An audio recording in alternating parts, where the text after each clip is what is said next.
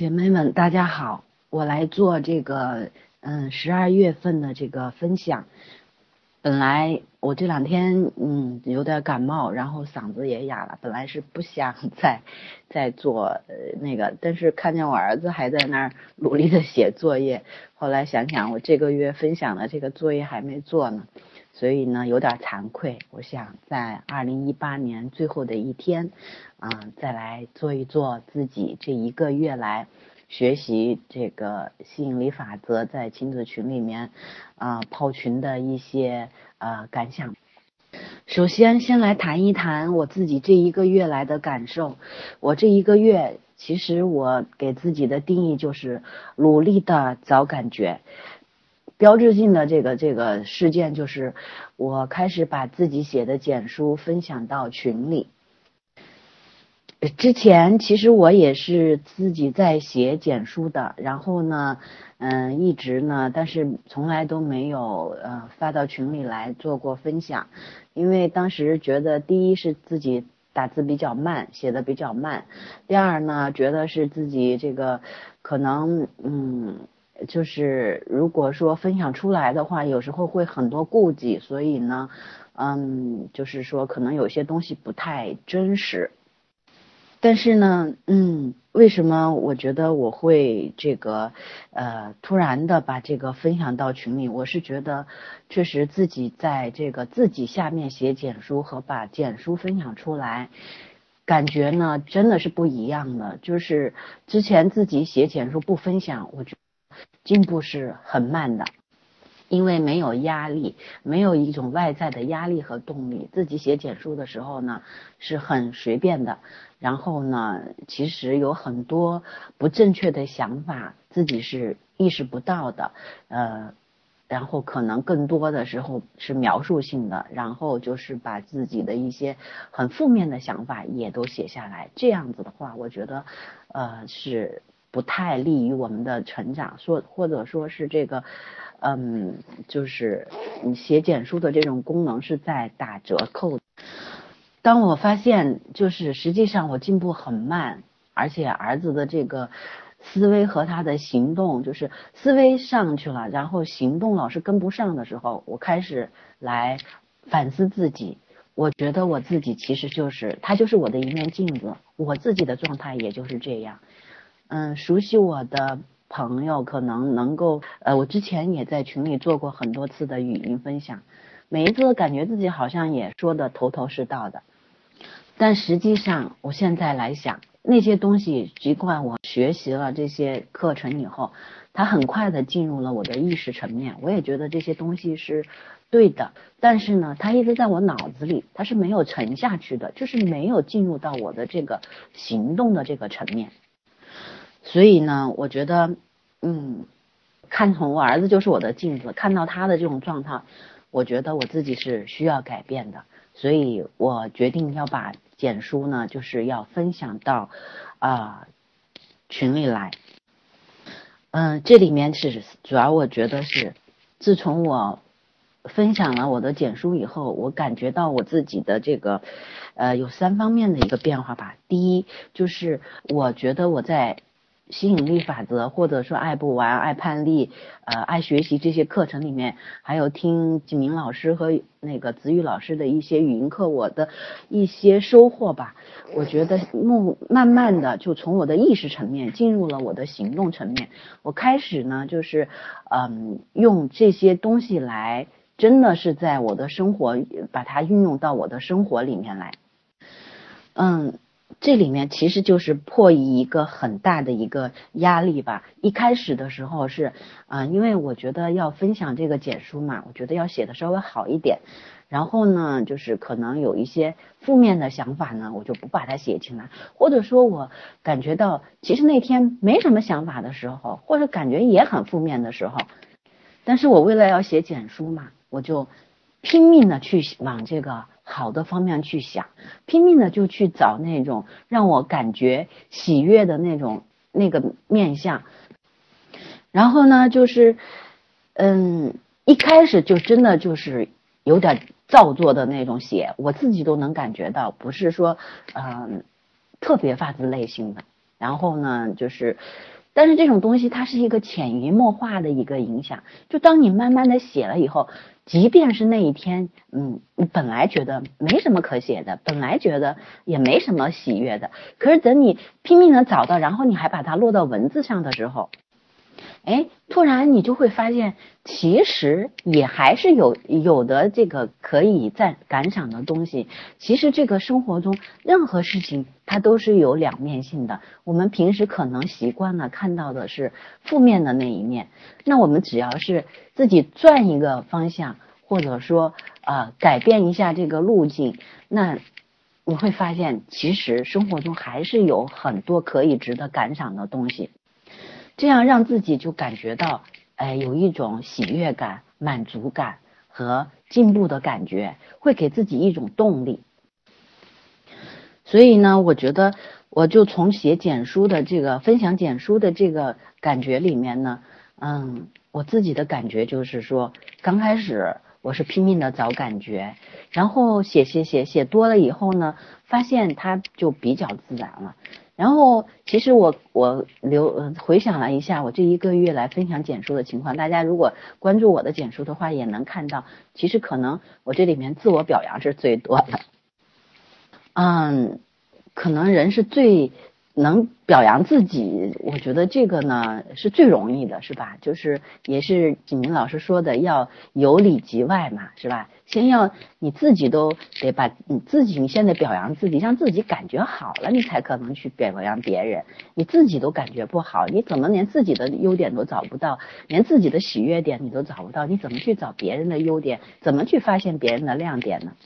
所以呢，我感觉我在感赏这一块儿。现在进步最大的就是自我感赏，嗯，然后呢，接着从自我感赏，然后再去感赏，嗯，别人表扬别人，嗯，第二个感受呢，就是说，呃，我觉得就是你有多开放，你就有多进步，嗯，其实一开始的时候，我想每个人其实，呃，都有很多很多的这个困惑。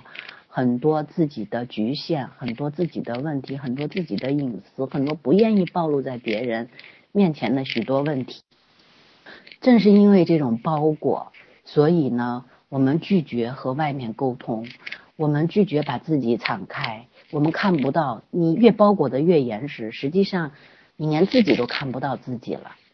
而当我们自己慢慢的就是敞开自己的时候，你就会发现，原来你的内心有那么多的困惑，原来你的内心还有那么多的资源。所以呢，我感觉我们不管是学习心理学也好，还是学习吸吸引力法则也好，还是要做能量调和一样，实际都是要去寻找我们内心真正的那种资源。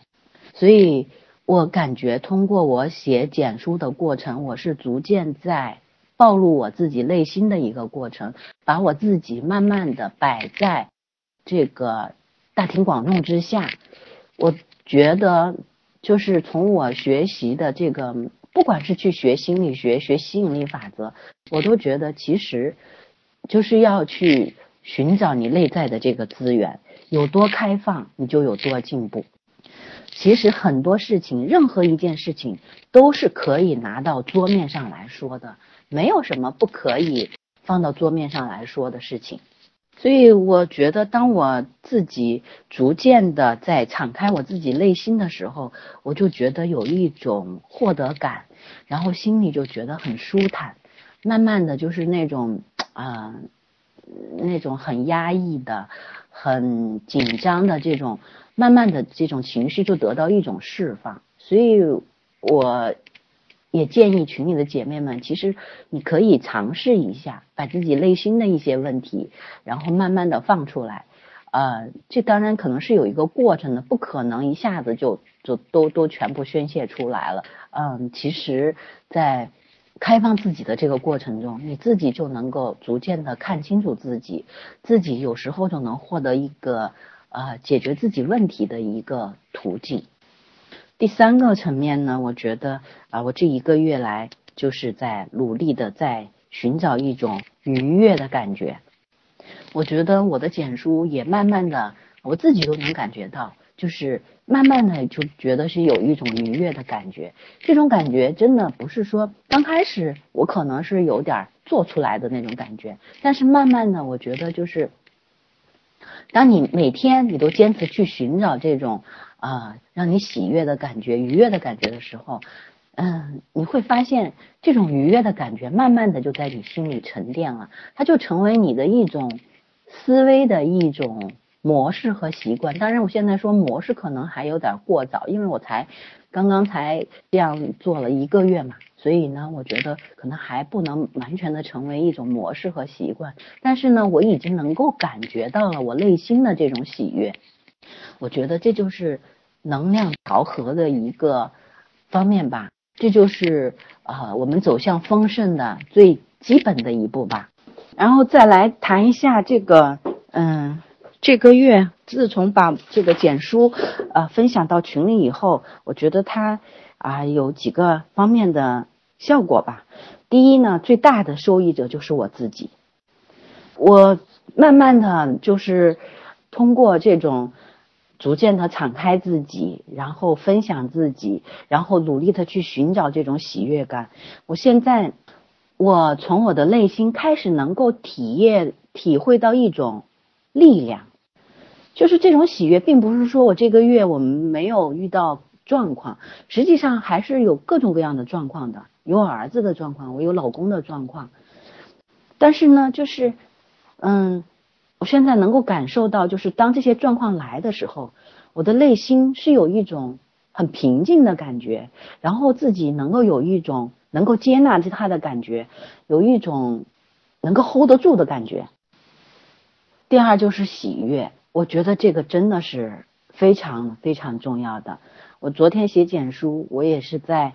说我二零一八年，我觉得我是进步的最快的，然后是最喜悦。能够感受到最幸福的一年，其实真的这一年，我觉得我经历了很多的事情，嗯，但是你换一个面相来讲，就是说我在经历了这些事情，我还能够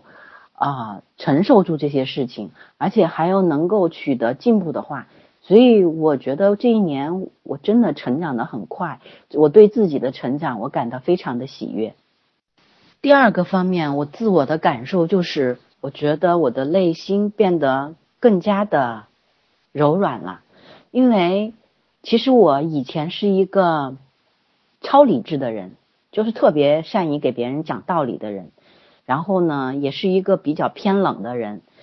嗯，每一年我们做工作总结的时候，不管是这个领导也好，同事也好，经常都会。或者说我自己吧，我自己每年的总结都是说这个工作的这个方式方法上，嗯，有一些问题，在跟人的交往上可能存在一些问题，所以我其实是一个挺孤独的人，我不是那种特别开放的人，嗯，我特别习惯于自己一个人做事情，自己一个人去啊待着，然后，所以呢，嗯，很少去关注别人的事情。但是我发现，嗯，就是我，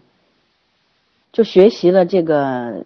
这些课程以后，或者说这呃自己开始逐渐敞开自己以后，我就觉得我的内心真的是，呃，有一种感觉，我觉得我变得好像更多愁善感了，然后经常会因为一点小事就觉得嗯很感动，然后也能够呃去看到别人的优点。嗯，这不光是说在教养我儿子的这个过程中，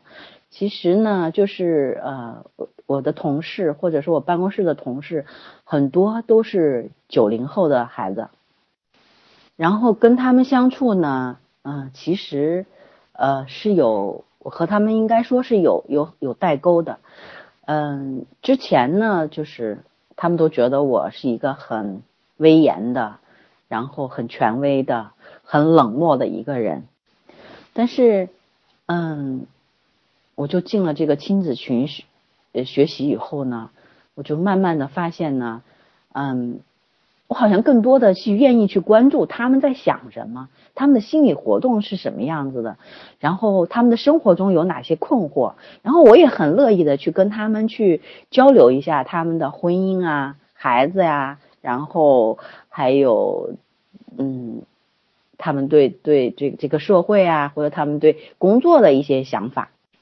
我能感觉到，就是其实我也取得了他们的一些信任，然后他们做的，嗯，只要做的有一点点好，我也能够就是感觉到很很及时的去表扬他们，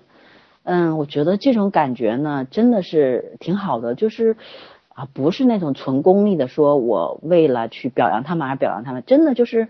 能够去发现。哎，他们真的是挺好的，然后把这种好给他说出来，我觉得呢，就是我自己很高兴，别人也很高兴。那第二第二个方面就是说，呃，我感觉我写简书分享以后，啊，一个最大的一个一个效果就是把我在这个亲子群里面学习的一些心得，逐渐的渗透给了我老公。因为他工作确实也很忙，平时在单位的压力也很大。他回来，他不愿意看书，也不愿意去听什么音频啊什么的。嗯，然后呢，我就把我学习的一些心得或者我自己的一些感受，我就写在简书里。他也看。刚开始的时候，他可能并不一定啊愿意看，嗯，是我要求他看到后面，慢慢的我发现他都看上瘾了。然后我不写吧，他还天天叨叨我。说，我我我，其实我写简书，我觉得还是要有感而发。就是我没感受的时候，我就不写；呃，有感受的时候，我才写。尽量的能够就是表达自己真实的感觉。嗯，所以有时候我不写的时候呢，他就会叨叨我说：“哎，你今天怎么还不写呀？” 简直就像一个那个。那个就是那个那个监督的人，天天就在后面监督我，问我写没写简书。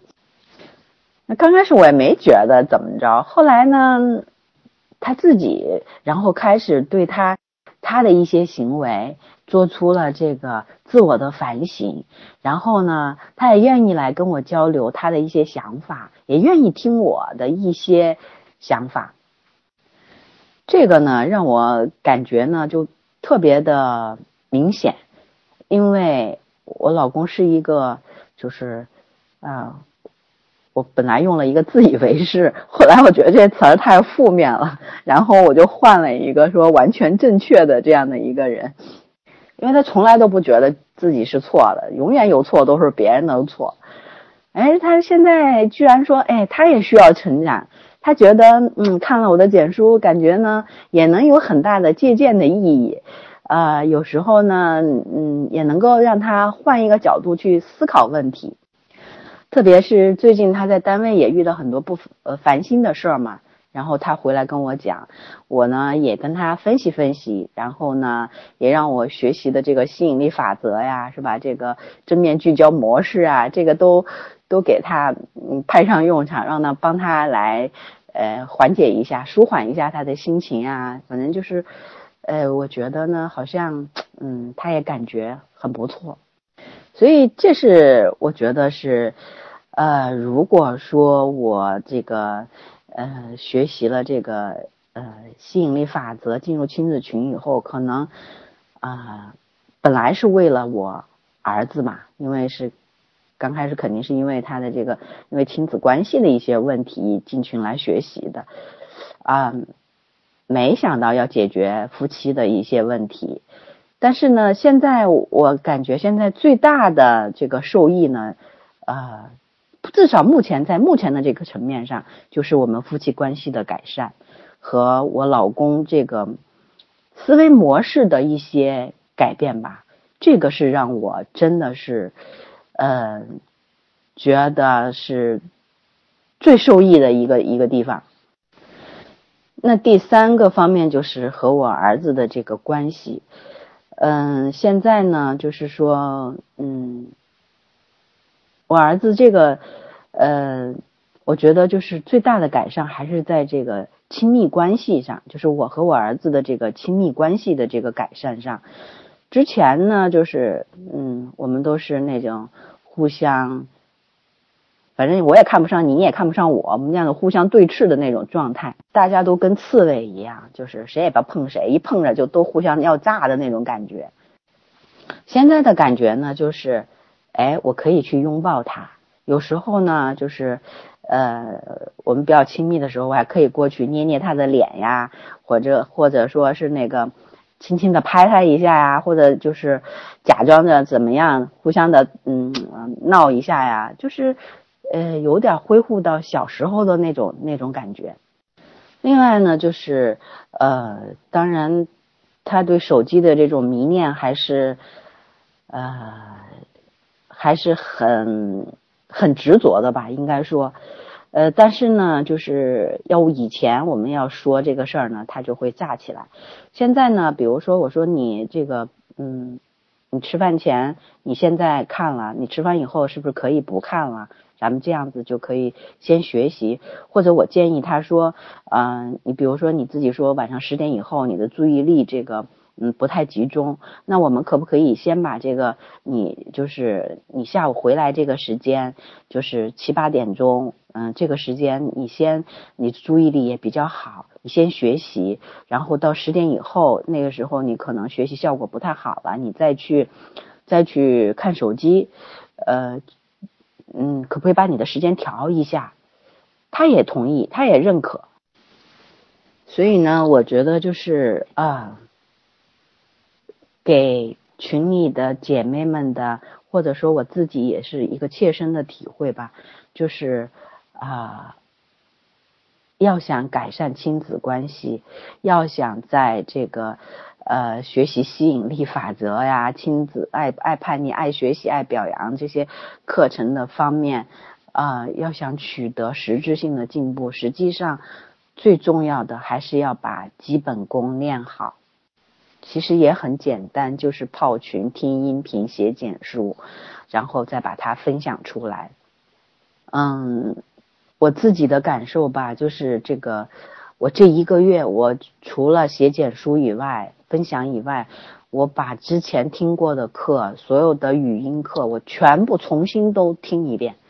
然后，因为我每天在路上要花两个小时坐公共汽车，然后这一个时间段里面。嗯，其实我并不觉得他很累，我觉得我挺享受这一段时间。我觉得这一段时间可能是真正属于我自己的。然后在这这两个小时以内呢，我就把音频都都啊，景明老师的这些音频课，还有那个子宇老师的音频课，都重新听一遍。嗯，说句实话哈，我在听这个音频的这个过程中。我真的觉得每听一遍，我自己都觉得有新的呃领悟和新的体会。我刚开始的时候听，所以我也建议大家可以反复的来听，因为你在不同的状态下、不同的时呃时间节点，你在不同的学习阶段，可能嗯在听的话会有不一样的感受。就现在听这个景明老师的这个呃。课我感觉真的是一种享受，呃，我不再觉得他说话特别慢，然后我反而觉得其实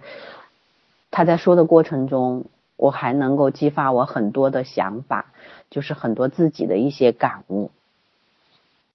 然后就是写简书，呃，写简书呢，我觉得它的作用，第一就是能够把我们平时的一些想法把它沉淀下来。然后通过写简书呢，来鼓励自己，因为你是要努力的去寻找一些好的感觉嘛，让自己愉悦的感觉嘛。然后呢，也可以，因为你是要把它分享出来的，这样子的话呢，也可能给别人一个借鉴。然后也啊，如果你愿意让你的家人听的话，也许对他们也是一个帮助，也能够把一些理念逐渐的渗透给他们。然后呢，也可以，因为你是要把它分享出来的，这样子的话呢，也可能给别人一个借鉴。然后也啊，如果你愿意让你的家人听的话，也许对他们也是一个帮助，也能够把一些理念逐渐的渗透给他们。嗯，我自己呢都觉得以前我觉得我打字特别慢，我现在然后写简书以后，觉得越写越快。然后呢，我的写简书的时候呢，我的心情也很愉悦，然后就觉得成为一种很享受的事情，而不是一项一个任务一个作业。我觉得就是你慢慢的习惯以后呢，就是嗯，就能从中获得一种力量，获得一种喜悦感，获得一种成就感。还有就是，我们可能经常觉得，或我自己吧，就是啊，在感赏别人啊，表扬表扬别人的时候，刚开始的时候，你觉得是说不出口的，不知道怎么说，或者遇到问题的时候，当一个事情来的时候，不知道怎么去应对。可是我觉得，在你写简书的这个，或者在我自己写简书的这个过程中吧。我能够因为能够沉下来想写的时候，你肯定是你的思维是比较连贯的嘛，而且呃嗯比较冷静，所以呢你就能想，哎这个事情我应该是这样处理的，这个话我应该是这样说的。所以当写多了的时候，我觉得就是慢慢的就能够说出来了，就是你写的越多，沉淀的越多，你说出来的时候就越自然。嗯。今天呢，我想，嗯，我的分享就这么多吧。然后今天是二零一八的最后一天，明天我们就要跨入二零一九年了。然后祝群里的姐妹们，嗯，呃，这个二零一九年呢，大家都能够取得更大的进步，呃，更加的健康，更加的愉悦。然后呢，呃，大家都能够心想事成。谢谢大家。你是不是跟孩子的关系不太好？你讲的话孩子不想听，甚至还故意跟你对着干。你的孩子是否无心上学，沉迷上网和游戏的时间多于学习，让你只能干着急？你是否尝试过很多亲子的技巧与方法，但却时灵时不灵，用力却使不上力？上述三种情况，你遇到过吗？你知道问题出在哪里吗？你知道如何解决吗？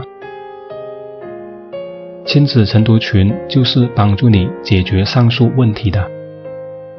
我们会教你如何以符合自然法则的方式来教养孩子，让你的努力得到好的回报。通过日常基本功的练习。